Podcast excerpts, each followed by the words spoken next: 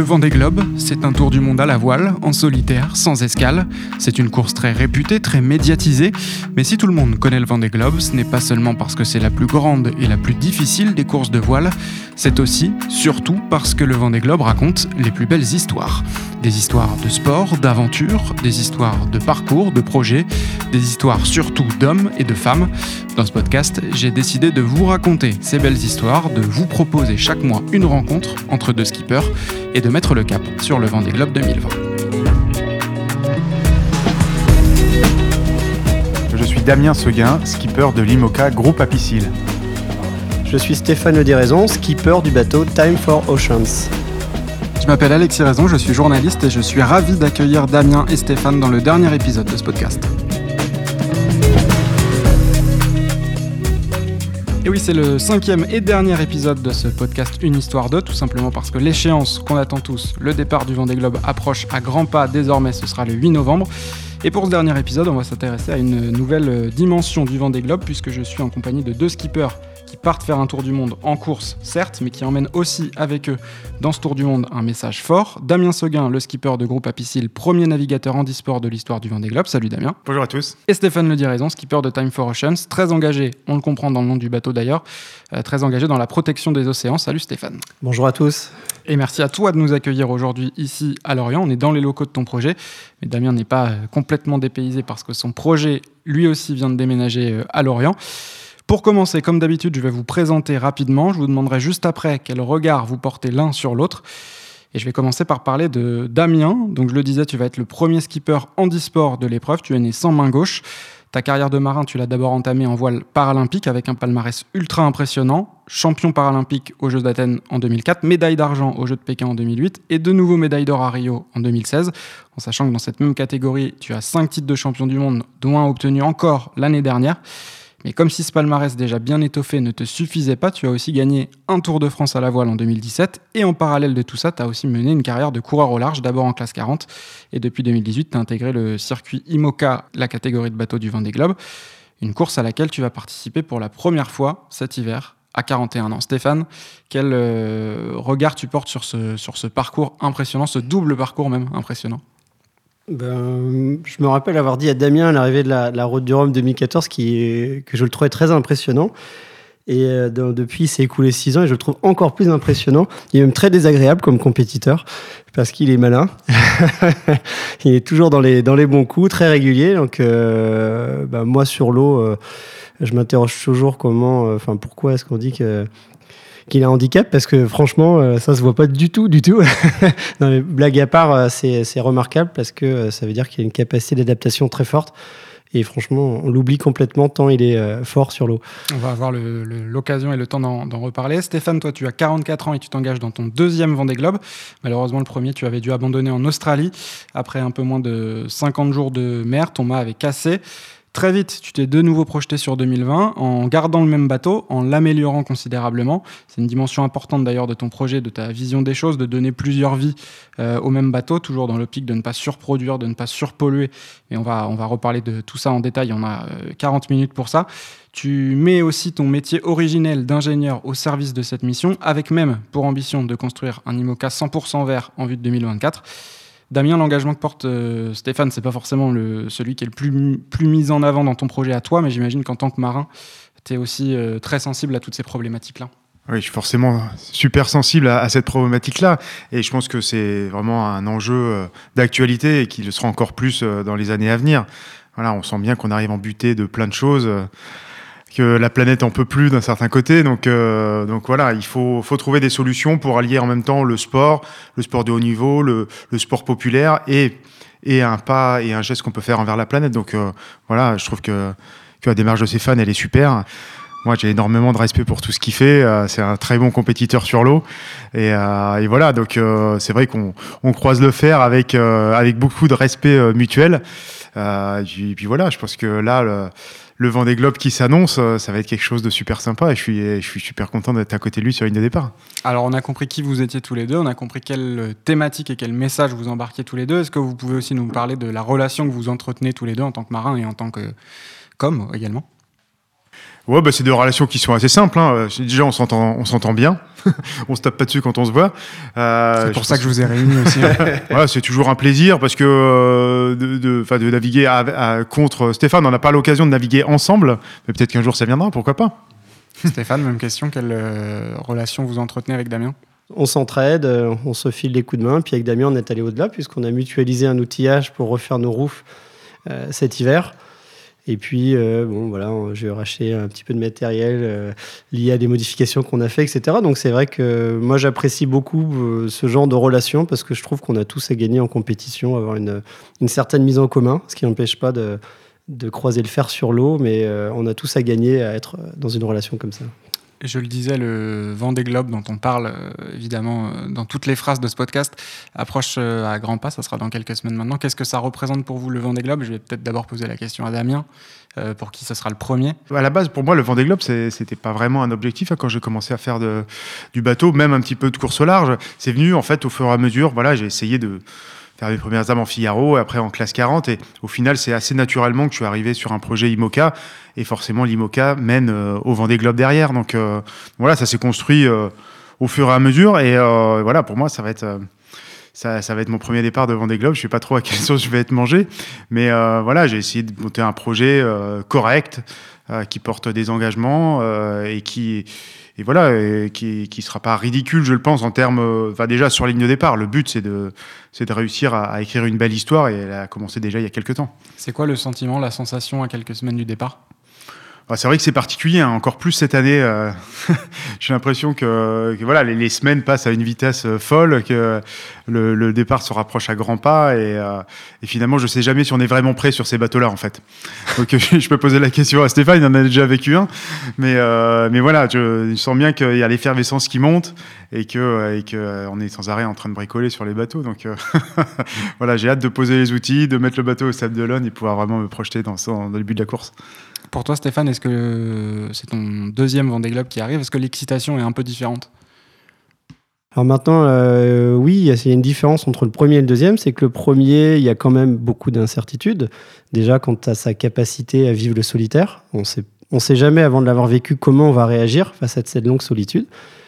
Et puis, il y a toujours, euh, je le pense, hein, pour, avoir des échanges avec d'autres skippers, une forme d'appréhension sur le, fameux Grand Sud. Euh, et en solitaire. Donc, comment on va le vivre? Comment on va vivre dans la durée ces, ces, dépressions qui s'enchaînent? Damien, tu confirmes ces appréhensions le, solitaire et le Grand Sud, c'est les.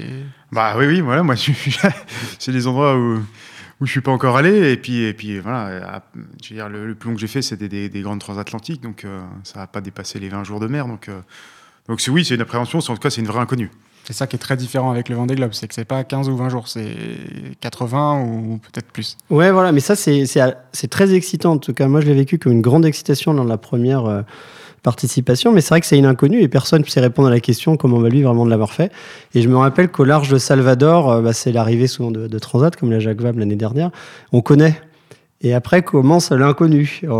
Et c'est super excitant. Et à la fois, chaque jour, il y a l'interrogation. Le ciel, le ciel commence à se voiler, la mer se forme, on ne sait pas trop où on va, mais on a envie d'y aller, mais tout en se posant la question de ce qui nous attend.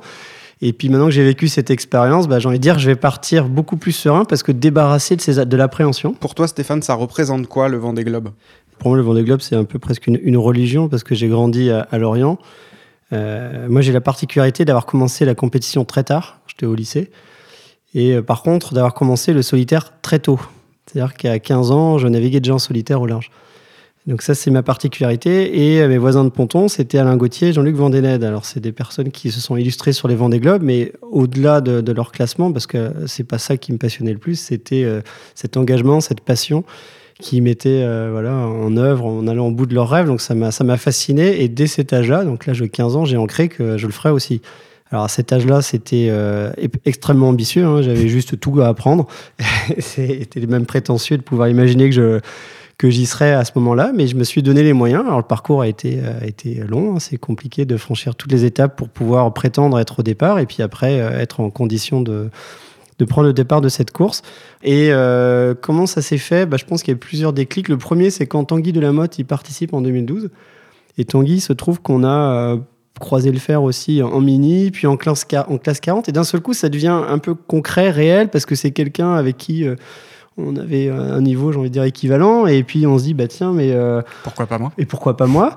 Donc je l'ai suivi avec beaucoup de passion sur, son, sur sa participation. D'ailleurs, il avait, fait, il avait fait quelque chose de très bien. Et puis, et puis ensuite, il y a le, le, deuxième déclic où là, je rentre vraiment dans la réalité du Vendée Globe. C'est après la route du Rhum 2014 où mes partenaires étaient super contents et puis ils me disent ben on sait que tu as le rêve de faire le Vendée Globe et puis euh, maintenant on y va. Et donc ils m'ont quasiment pris de course parce que dans ma tête c'est 2020, il fallait être encore laborieux et tout et donc euh, ben, à un moment quand le train est en gare, on monte hein, puis on réfléchit après. Damien, c'est à quel moment toi le le déclic euh, pour se dire ah oui tiens je vais peut-être aussi faire le Vendée Globe? Ouais, ça s'est fait au fur et à mesure. mais je pense qu'après ma deuxième route du Rhum, pareil, 2014, c'est là que je me suis dit, oui, euh, la suite, ça se passera certainement en IMOCA euh, et autour de la planète. Et voilà, ça s'est construit déjà un petit peu comme ça. Voilà, moi, euh, j'avais d'autres objectifs en tête jusque-là. toi, en 2016, tu avais aussi les jeux. J'avais les jeux en 2016, donc de toute façon, j'avais j'avais pas de choix à faire à, ce moment-là.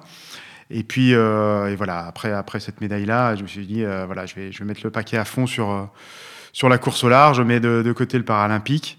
Euh, et, voilà, donc j'ai franchi le pas. Et puis il a fallu, il fallait, il a fallu écrire le projet. Et puis après aller, aller convaincre euh, des sponsors euh, pour, pour monter le, pour monter l'aventure. Donc donc ça s'est plutôt bien passé et voilà, j'en suis là aujourd'hui. Donc on peut dire que ouais, l'histoire elle est, elle est plutôt assez, assez jolie jusque là. Et elle va continuer à l'être. Bah, j'espère bien, oui. c'est tout l'intérêt et puis tout, tout, tout, ce qu'on a envie de monter. Voilà, c'est d'écrire une belle histoire au fil des océans.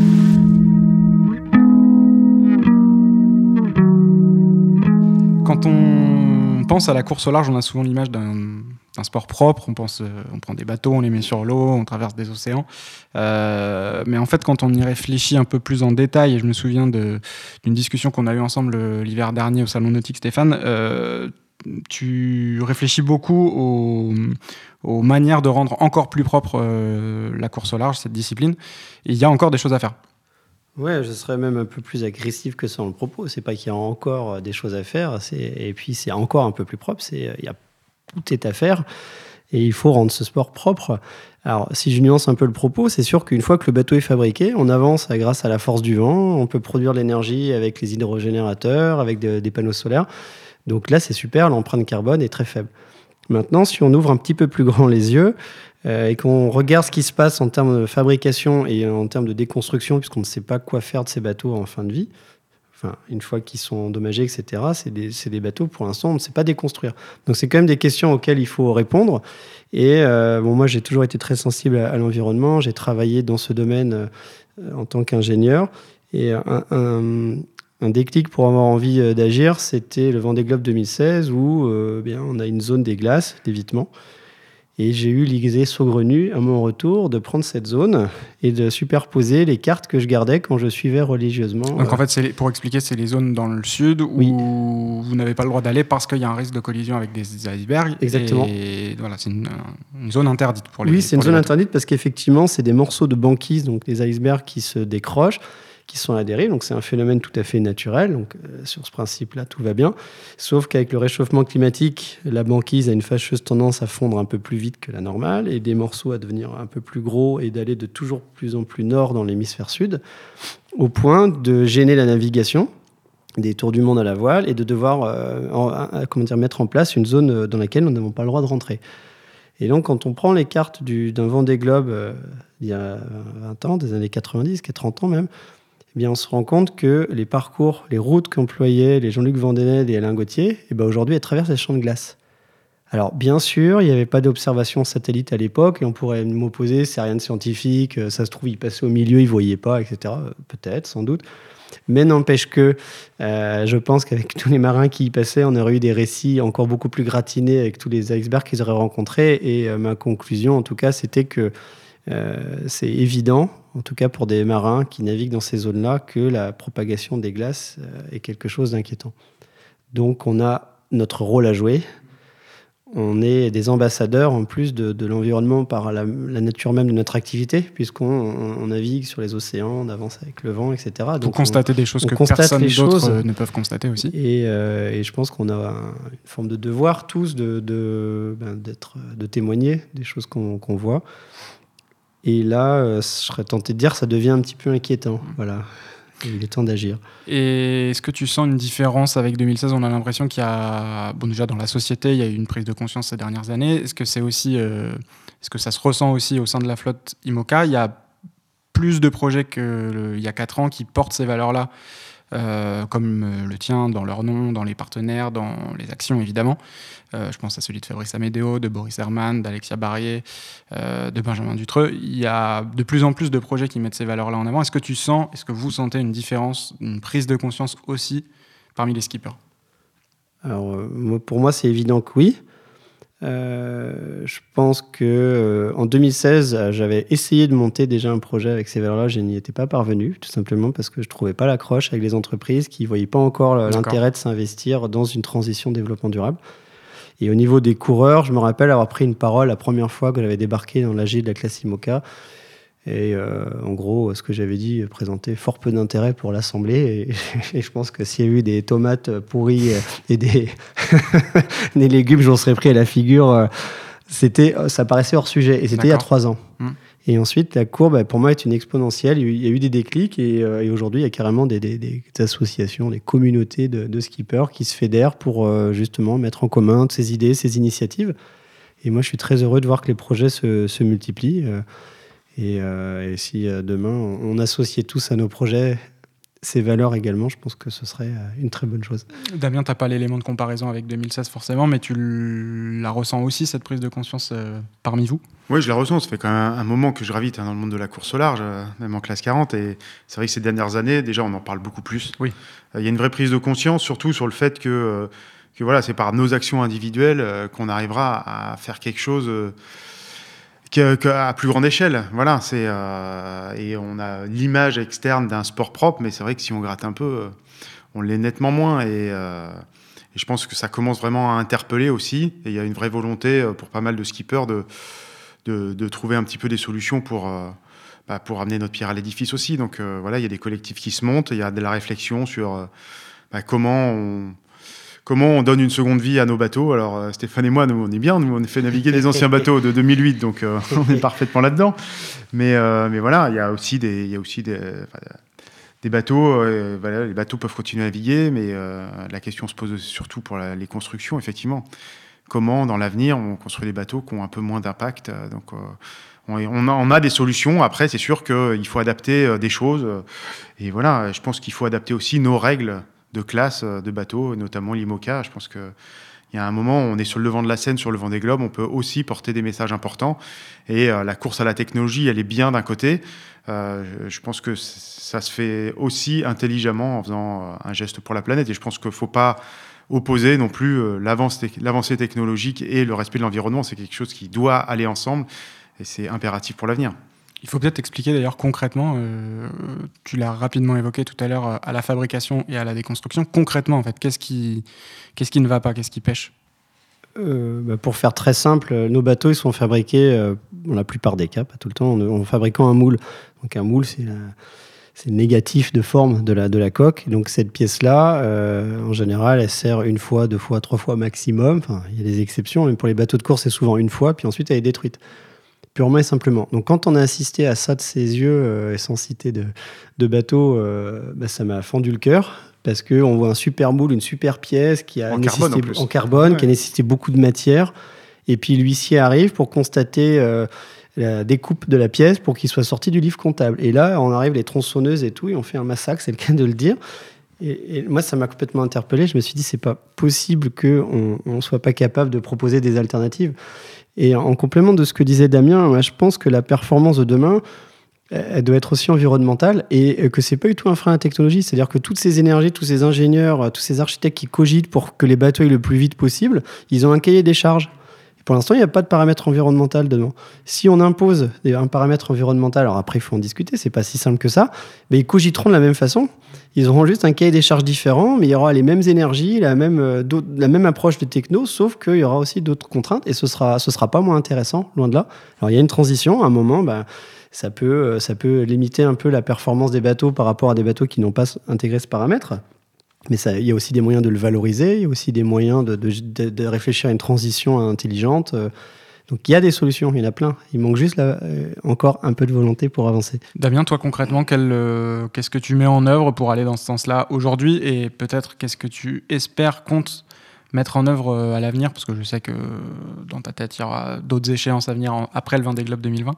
Est-ce que c'est déjà quelque chose que tu auras envie de, davantage mettre en avant encore plus tard? Oui, oui, c'est clair que c'est clair que j'en ai l'envie. Moi, ce que j'espère, c'est que les discussions au sein de la classe euh, IMOCA, en tout cas, euh, aillent dans le bon sens. Ça a commencé il y a, il y a, il y a peu de temps de ça, mais euh, ça fait quand même quelques réunions qu'on a, quelques réunions qu'on a sur le sujet. Je pense que la prise de conscience collective, elle est, elle existe aujourd'hui, mais voilà, il faut franchir un vrai cap en, en modifiant certaines règles.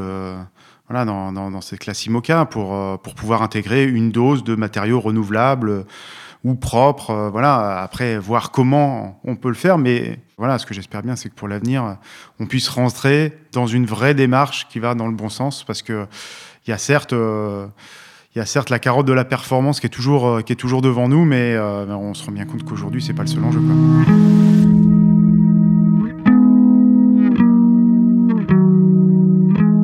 Damien, j'aimerais bien qu'on s'arrête un peu maintenant sur ton parcours à toi. Euh, il y a quelque chose que j'ai pas dit tout à l'heure. Tu es né à Briançon.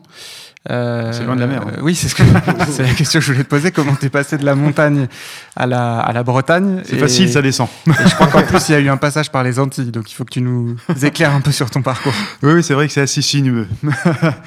euh, moi, je, je, suis né à, je suis né à Briançon pour la double et simple raison que mon papa était guide de haute montagne à Chamonix. On a déménagé euh, tous en famille euh, en Guadeloupe à l'époque. J'avais j'avais 10 ans, donc euh, moi qui étais forcément un passionné des sports d'hiver ou de la montagne l'été, etc. Il a fallu que je trouve d'autres activités et, et voilà.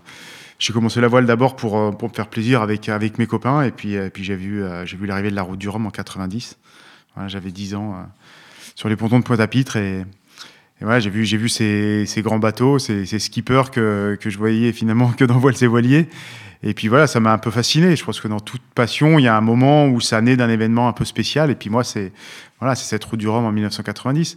Et, euh, et je me suis dit, bah tiens, un jour, j'essaierai de faire une route du Rhum. Et puis voilà, c'est resté dans un coin de ma tête.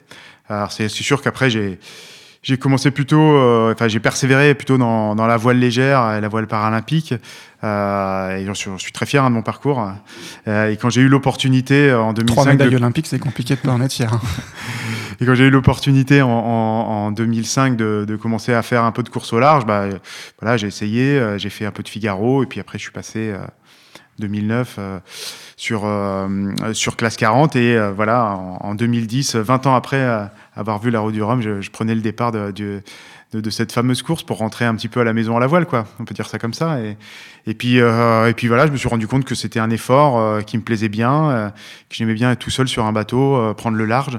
Et je me suis dit, pourquoi pas persévérer? Donc euh, voilà, depuis j'en ai fait trois de route du Rhum et je suis passé du, classe 40 à l'IMOCA. Donc voilà, les choses suivent leur cours. Tu lui as parlé de, de 2005, le Figaro. Il y a un épisode un peu un peu déterminant aussi dans ton, dans ton parcours en 2005 euh, au moment de la solitaire. On t'a refusé ton inscription à cause d'auto-handicap, c'est ça? Ouais, voilà, en 2005, c'est vrai que mon entrée dans la course au large s'est faite un peu de manière violente. C'était ta première course en fait? Ouais, voilà, c'était voilà. Moi, j'avais je, je, loué un bateau et je m'entraînais pour essayer de participer à, à la solitaire du Figaro en 2005. Et c'est vrai que voilà, j'ai été refusé euh, de manière un petit peu violente. Hein. C'est quelque chose que j'ai pas vraiment compris sur le sur le coup, en tout cas sur la façon dont ça s'est passé, hein, que, que mon cas euh, pose débat euh, et que ça puisse inquiéter entre guillemets certaines personnes, ça je pouvais complètement le comprendre.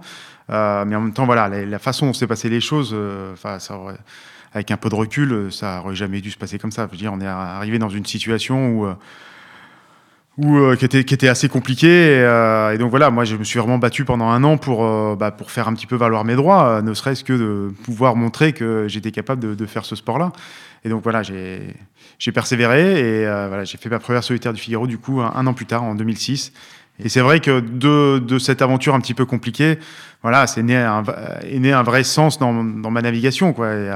J'ai créé l'association des pieds et des mains qui est toujours sur le bateau aujourd'hui qui qui mènent des, propres actions euh, à côté. Mais euh, voilà, c'est devenu aussi euh, mon symbole, ma particularité de toute façon dans, le monde de la course au large. Et, c'est vrai que cette histoire, bah, je l'ai commencé à l'écrire comme ça en 2005. Et puis, et puis là, je vais essayer de terminer un beau chapitre sur, sur ce Vendée Globe. Donc voilà.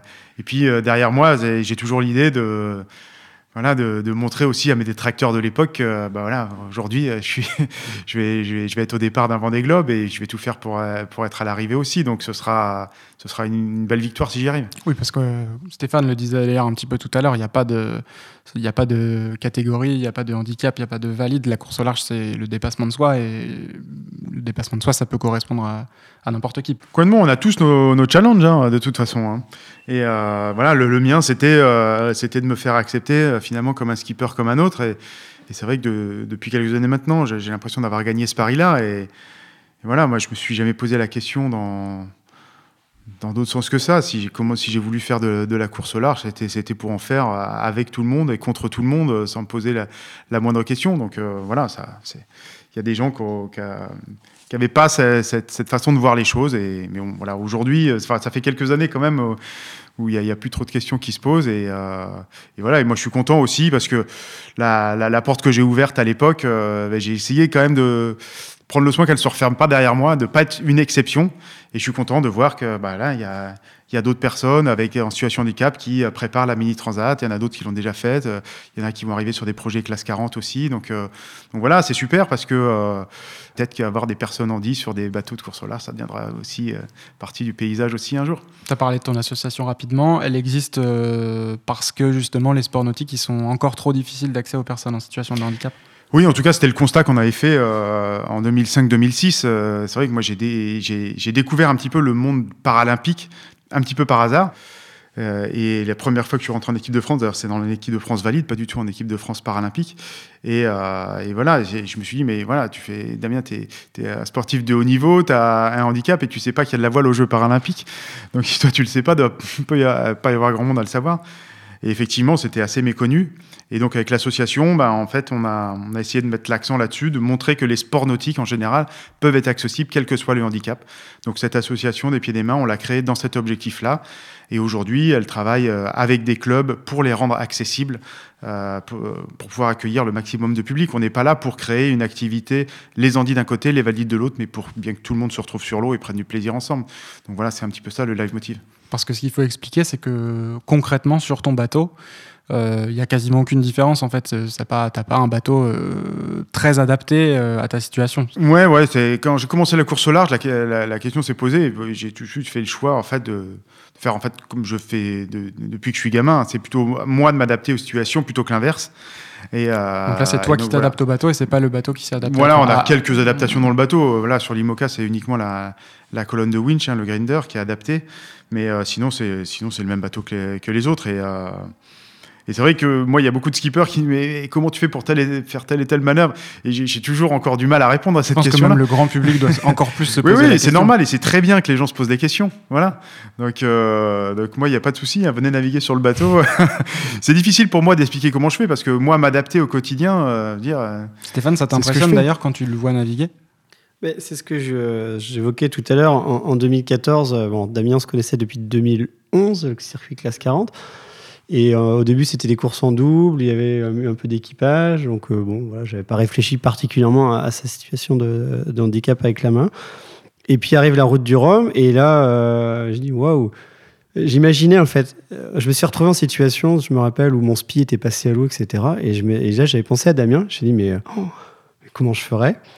Comment fait-il Et, j'avais eu envie de lui témoigner à l'arrivée euh, toute mon admiration par rapport à sa capacité à aller au-delà de, bah, de, cette petite euh, différence. Mais euh, depuis, en fait, j'ai envie de dire, moi, je suis passé complètement de l'autre côté. Donc, avec ce qui me concerne, tu as complètement gagné ton, ton pari. C'est-à-dire que, voilà, bah, Damien, il a cette particularité. Et puis, c'est complètement c'est évacué, c'est-à-dire c'est un coureur comme un autre et, jamais je repense à, ça en vérité. Et c'est parfois quand je, quand je l'entends parler ou je le crois que je réalise que c'est d'autant plus admirable que euh, peu de gens seraient capables de s'être adaptés comme ça à un environnement particulièrement hostile qui est un bateau de course au large. On dit souvent que le Vendée Globe, c'est les Jeux Olympiques des, skippers parce que c'est tous les 4 ans, parce que c'est le, plus grand événement, etc. Euh, du coup, tu vas pouvoir faire la comparaison. Déjà, en amont, est-ce que c'est -ce c'est un peu le même type de sensation quand on approche d'un grand événement comme ça? Est-ce que c'est la même excitation? Oui, oui, voilà, le fait de sentir monter la pression, etc., de se fixer des objectifs, d'essayer de les réaliser, je pense que là-dessus, on est vraiment sur quelque chose de, comparable. C'est propre à chacun, je pense, euh, ce type d'émotion, mais, euh, mais moi, je ressens voilà, cette même excitation. C'est pour ça que j'ai hâte d'être au Sable d'Olonne, de, de, me retrouver un petit peu dans la bulle de fin de préparation. Ça va ressembler un petit peu au village olympique, un peu. Voilà, un petit peu au village, l'ambiance qu'on peut retrouver là-bas. Donc, donc, ouais, c'est quelque chose, je, je sais m'en nourrir, quoi. C'est pas quelque chose qui m'inhibe, au contraire je suis plutôt performant dans, ces moments-là quand c'est un petit peu compliqué et tout. Et, ouais, j'ai hâte de vivre ça parce que c'est à chaque fois c'est des événements assez uniques. Hein. J'ai des souvenirs sur les quatre participations aux, Jeux paralympiques. J'ai des souvenirs dans, les villages, euh, voilà, la, veille de régate ou encore plus après sur les podiums. C'était euh, quelque chose de, génial. Peu de monde ont, la chance de pouvoir vivre ça. Et, là, voilà, je vais vivre dans des univers assez différents les uns les autres. Mais euh, tout ça très, très enrichissant. pas de chance, les deux ont lieu tous les 4 ans, mais ils ont tous les deux lieu la même année, donc tu peux pas, tu peux pas combiner euh. Ça aurait été un beau challenge d'essayer de doubler les, choses, mais bon là, il aurait vraiment fallu être, être un surhomme, et c'est pas mon cas. Et il y a 4 ans, en 2016, tu étais quand même venu sur le Vendée Globe, je me souviens, avec euh, le reste de l'équipe euh, olympique. Il y avait Charline Picon notamment, les médaillés notamment de l'époque de Rio étaient venus sur le village du Vendée Globe pour signer quelques autographes et peut-être rencontrer d'ailleurs quelques, quelques skippers. Quel souvenir tu gardes de ça? Est-ce que déjà tu te projetais un petit peu? Est-ce que tu te disais, ah, dans 4 ans,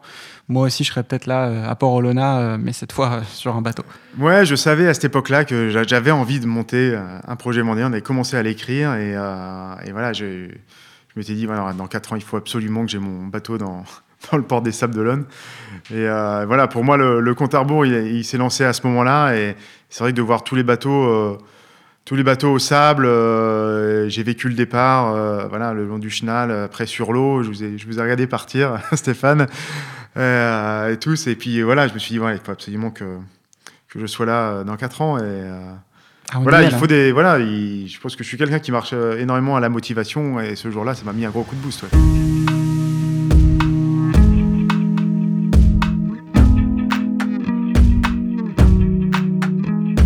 Stéphane, je l'ai dit tout à l'heure, avant d'être euh, navigateur à temps plein, tu as aussi été euh, ingénieur. Tu as travaillé longtemps comme cadre chez Bureau Veritas dans les énergies marines renouvelables, avant de te consacrer à 100% depuis 2015 à tes projets Vendée Globe et à la course au large, évidemment. Mais indiscutablement, ce profil, ce parcours professionnel, c'est quelque chose qui t'apporte beaucoup aujourd'hui dans ton projet euh, Ça fait partie complètement de ma vie, l'aspect technique, technique des navires. Moi, quand j'ai souhaité être ingénieur, c'est parce que j'étais passionné par la navigation, mais aussi par la technique des bateaux. Et j'avais envie de tout comprendre, tout savoir, comment c'était fait, comment on pouvait les faire évoluer. Donc c'est pour ça que je suis allé vers ces études. Et puis après, chemin faisant, j'ai rajouté le volet environnemental. Tu disais qu'en 2016, tu n'avais pas réussi à, monter un projet euh, sur, ce, sur cet aspect-là de, de, protection de l'environnement. Oui. Tu as réussi en 2020, ton bateau va même porter le nom de ce projet-là et pas le nom de tes sponsors. C'est quand même pas euh, anodin. Euh, ça, c'est une vraie réussite pour toi. Tu es, très fier de ça?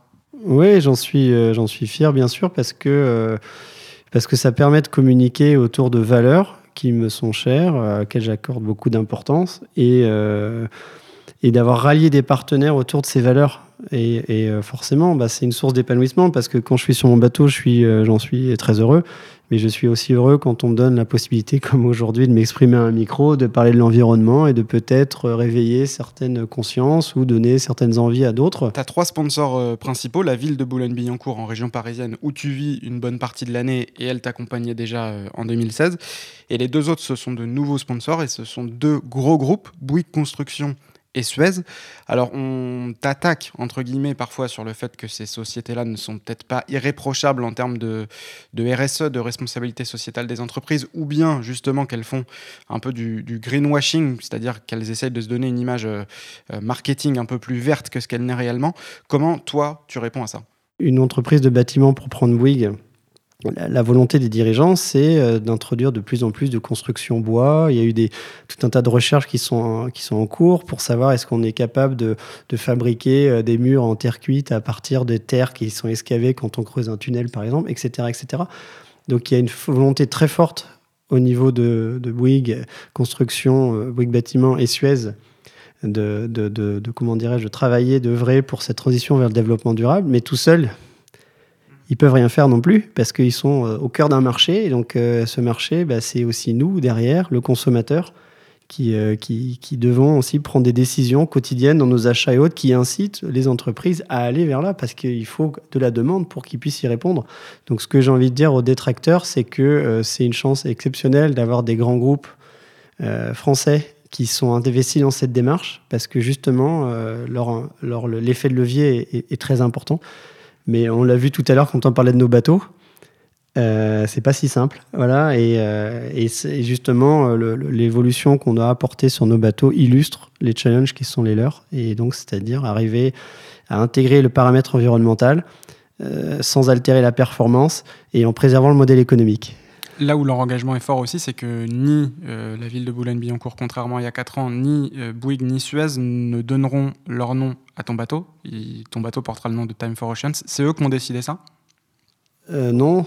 c'est toi qui leur as demandé. Euh, oui, ça, ça, faisait partie du deal en fait. Oui, tout à fait. Alors euh, bon, après j'y suis, j'y suis allé progressivement dans l'échange, mais moi très rapidement, j'aurais expliqué ma, conviction très forte de, communiquer autour de, valeurs, et puis en leur expliquant que, bah, de toute façon, puisqu'ils étaient intégrés dans ces dans ces démarches-là, que le meilleur moyen pour eux pour de valoriser ces, ces, ces engagements qu'ils prennent, c'est de ne pas communiquer sur leur marque directement, mais euh, bien autour d'un projet qui porte, qui porte des valeurs. Autre volet de ton engagement en faveur de la protection des océans notamment, tu fais partie des skippers euh, ambassadeurs de la Commission océanographique euh, internationale de l'UNESCO. C'est-à-dire que tu vas encore un peu plus loin et tes courses permettent aussi de récolter des données en mer pour les scientifiques. C'est ça euh, l'idée du partenariat? Oui, au début c'est amusant parce que moi quand j'avais suivi une, une, Barcelona, donc un tour du monde en double en IMOCA il y a quelques années, euh, c'est la première fois que j'avais entendu parler de skippers qui, qui embarquaient du matériel de mesure qui jetait à la mer. Et euh, en toute franchise, je me suis dit au début, mais c'est quoi encore cette opportunité de de communiquer avec un truc qui sert à rien, euh, comme si on avait besoin de nous pour aller prendre des mesures. Voilà, je, caricature évidemment. Et euh, mon, mon, avis a complètement changé depuis, parce qu'en discutant avec les scientifiques, hein, toujours se méfier de ces a priori, euh, donc plutôt que de rester sur cette espèce de jugement infondé, j'ai discuté avec des scientifiques et je me suis rendu compte que, que c'est tout l'inverse. Qu'en fait, il y a beaucoup de zones, notamment les mers du Sud, où on manque cruellement d'informations quand j'ai réalisé qu'en fait, on rendait un véritable service à ces scientifiques et que pour nous, euh, sur un bateau, quand même, c'est pas grand-chose, même si on est des, malades mentaux de la chasse au poids. Euh, amener 20 kilos de plus, euh, c'est au début, c'est un petit choc, mais puis après, passer, passer cette première réaction, on se dit, ben, après tout, j'amène une bouée, j'ajette à la mer à la position qui m'est donnée quelques jours plus tard, et c'est quand même un geste facile à mettre en œuvre, utile.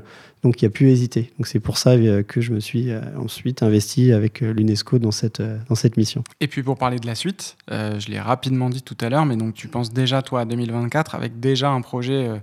Bah, je pense que tu es le skipper qui a déjà le plus travaillé sur son projet 2024 et parce que c'est un gros projet. L'idée c'est de faire donc un, bateau 100% vert. Alors c'est, on, a, on, effectivement beaucoup avancé avec toute l'équipe et en ce sens le confinement nous a un peu aidés. Euh, parce qu'on a eu plus de temps encore qu'on avait imaginé euh, à investir là-dedans, donc on, a beaucoup beaucoup avancé. Donc on a aujourd'hui, on a carrément un design de bateau. Alors c'est, pour dire une première, euh, une première version. Et notre démarche a été de, donc de, concevoir le bateau le plus, le plus performant possible et à, chaque fois qu'on faisait varier un paramètre qui intègre une fibre naturelle, par exemple intégrer une fibre naturelle, une résine biosourcée, quelque chose comme ça, on faisait un cycle, une analyse de cycle de vie, donc pour, pour bien mesurer l'impact environnemental. Est-ce qu'il y a vraiment un gain ou est-ce que c'est illusoire? Et on euh, évaluait l'impact sur la performance du bateau. Donc là, on a un projet qui est, extrêmement bien ficelé pour la suite. Et l'étape suivante en 2021, c'est de construire 10-20 euh, mètres carrés de panneaux. Ensuite, de le casser pour vérifier les propriétés mécaniques. Et euh, de tester la capacité à recycler de cet ensemble. Et, si donc on valide bien toute cette étape-là, eh bah, l'étape suivante, ce sera la construction d'un bateau. Alors, en aucun cas, il sera 100% vert. Euh, je serais tenté de dire que 100% bah, vert, en vérité, ce serait de rien faire. Voilà, hein, c'est comme le transport, hein, voiture électrique, que ce soit. Le, ce qui a le moins d'empreintes, bah, c'est de ne pas se déplacer, euh, etc. Mais alors, si on, va, dans cette démarche, en gros, à la fin, c'est plus vivre. Donc, ça, c'est un petit peu gênant. Donc, la démarche, elle est bel et bien de voir comment on peut continuer à faire de la course au large en minimisant euh, l'impact et en, donnant sans doute euh, des idées, des pistes pour que les constructeurs industriels français, qui sont quand même leaders de la construction de, bateaux de plaisance euh, dans les bateaux à voile, eh bien, que peut-être que demain, euh, ils pourront s'inspirer de certaines choses pour, euh, pour modifier leur production. Bon, on l'a compris, Stéphane, il est complètement convaincu de l'intérêt et de l'importance du Vendée Globe pour faire passer des messages. Damien, c'est quelque chose que tu ressens déjà toi aussi, que c'est un super moyen de porter de manière euh, très large un message euh, fort et un engagement fort. Et d'ailleurs, je crois que ton sponsor, Groupe Apicil, est lui aussi euh, très fier et très investi de porter ce, message et ce projet avec toi. Oui, oui, la relation avec le Groupe Apicil, elle s'est construite voilà, autour du autour du message simple de l'intégration, de l'inclusion, de la lutte contre les vulnérabilités finalement de la reconnaissance de, chacun dans notre société. Et, euh, voilà, moi, euh, par mon parcours sportif, euh, j'ai prouvé une capacité d'adaptation. En tout cas, voilà, j'ai essayé de trouver une place à laquelle personne n'aurait forcément vu au départ. et donc, donc voilà, c'est vrai qu'on s'est retrouvé, on s'est retrouvé sur un message assez simple et assez lisible au final pour tout le monde. Donc, euh, donc voilà, l'idée c'est de, de, de, se servir de cet événement comme un catalyseur, comme une prise de conscience. C'est assez facile de pouvoir s'exprimer du coup à un, public qui est beaucoup plus large euh, que, ceux qu'on a l'habitude de toucher. Pour finir, à la fois sur le message et sur le côté sportif, évidemment, ce sera quoi un Vendée Globe réussi pour toi? Bonne question. Un Vendée Globe réussi. Ouais, ce sera, ce sera un Vendée Globe où, je serai dans le journal des Sables d'Olonne au retour. Euh, voilà, parce que euh, euh, malheureusement, Stéphane, ça l'a vu sur le, sur le Vendée, c'est pas parce qu'on est au départ qu'on est à l'arrivée.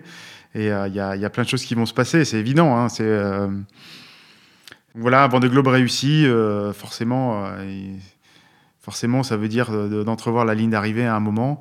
Et puis, de, puis voilà, de se faire plaisir sur l'eau, d'avoir le sourire, ça je pense que tous ceux qui sont dans le chenal l'ont, de toute façon. Stéphane, même question. Euh, un Vendée Globe réussi d'un point de vue sportif et d'un point de vue euh, du message dont on a longuement parlé Un Vendée Globe réussi, ce serait un, un Vendée Globe où j'ai le sentiment, de, au niveau sportif, de, d'avoir tout donné, euh, d'arriver fatigué, mais dans le bon sens du terme, en ayant vraiment le sentiment d'avoir jeté toutes mes forces dans la bataille, d'avoir fait de mon mieux et d'avoir aucun regret. Euh, et après, qu'importe le, finalement le résultat qui ira avec ça, si cet objectif est atteint. Ensuite, au niveau euh, ben du projet, ben le, le Vendée Globe, il sera, réussi si on a réussi à, à sensibiliser du monde autour d'actions concrètes et que voilà, même on ne saura jamais véritablement, véritablement quantifier euh, ce que les personnes qui vont suivre le projet vont en retirer et qu'est-ce que ça va changer dans leurs gestes quotidiens. Mais je pense que notamment avec les enfants, on a, on a fait euh, beaucoup de choses. On a lancé un site dédié qui s'appelle Kids for euh, Oceans et qui, euh, qui permet de s'adresser à eux avec du contenu spécifique. Et donc, je me dis que bah, peut-être que si on sensibilise les enfants à des petits gestes du quotidien et qui, qui obligent leurs parents à se passer de bouteilles en plastique, par exemple, eh ben on, aura, on aura réussi sans doute à contribuer modestement à cette prise de conscience. Bon, les messages, je n'en doute pas, ils seront passés. Donc, on vous souhaite à tous les deux de boucler le Vendée Globe. Ce sera ça le, le Vendée Globe réussi pour tous les deux. Merci Stéphane, merci Damien. Merci à vous. Merci beaucoup. Merci à tous les deux d'avoir euh, accepté cette invitation pour parler et défendre ces messages que vous portez tous les deux. C'était une très belle manière de refermer cette série de 5 podcasts. C'était le dernier épisode. Mais si vous, avez, euh, si vous avez raté les 4 précédents, il est encore temps de les écouter. Ils sont toujours dispo évidemment sur toutes les plateformes habituelles.